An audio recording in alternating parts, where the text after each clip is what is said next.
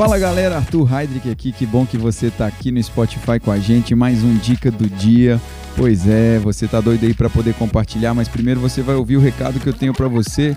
João capítulo 14, verso 16 diz assim: E eu rogarei ao Pai, e ele vos dará outro consolador, para que fique convosco para sempre. Versículo 17 ele diz que o Espírito da Verdade, a quem o mundo não pode receber, porque não o vê nem o conhece, mas vós o conheceis, porque ele habita convosco e ele está em vós. E essa frase é muito interessante, que ela diz: Ele habita convosco. É Emmanuel. E muitos no Antigo Testamento creram nele como o Messias, o ungido, e realmente eles estavam corretos. Cristo ele veio e foi ungido por Deus. E eles entenderam que o próprio Deus ele veio, habitou entre eles de uma forma humana na pessoa de Jesus Cristo. Só que no entanto, a visão foi a última parte desse versículo.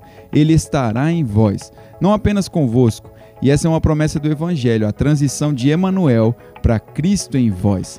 Cristo em você, meu irmão, se tornou uma realidade vital na sua vida e no momento em que você nasceu de novo. A partir de então, não tem necessidade de você buscar a face de Deus, porque Ele está em você e você está nele, misturado com Ele em uma só criação divina. Isso é poderoso e a sua realidade em Deus, irmãos.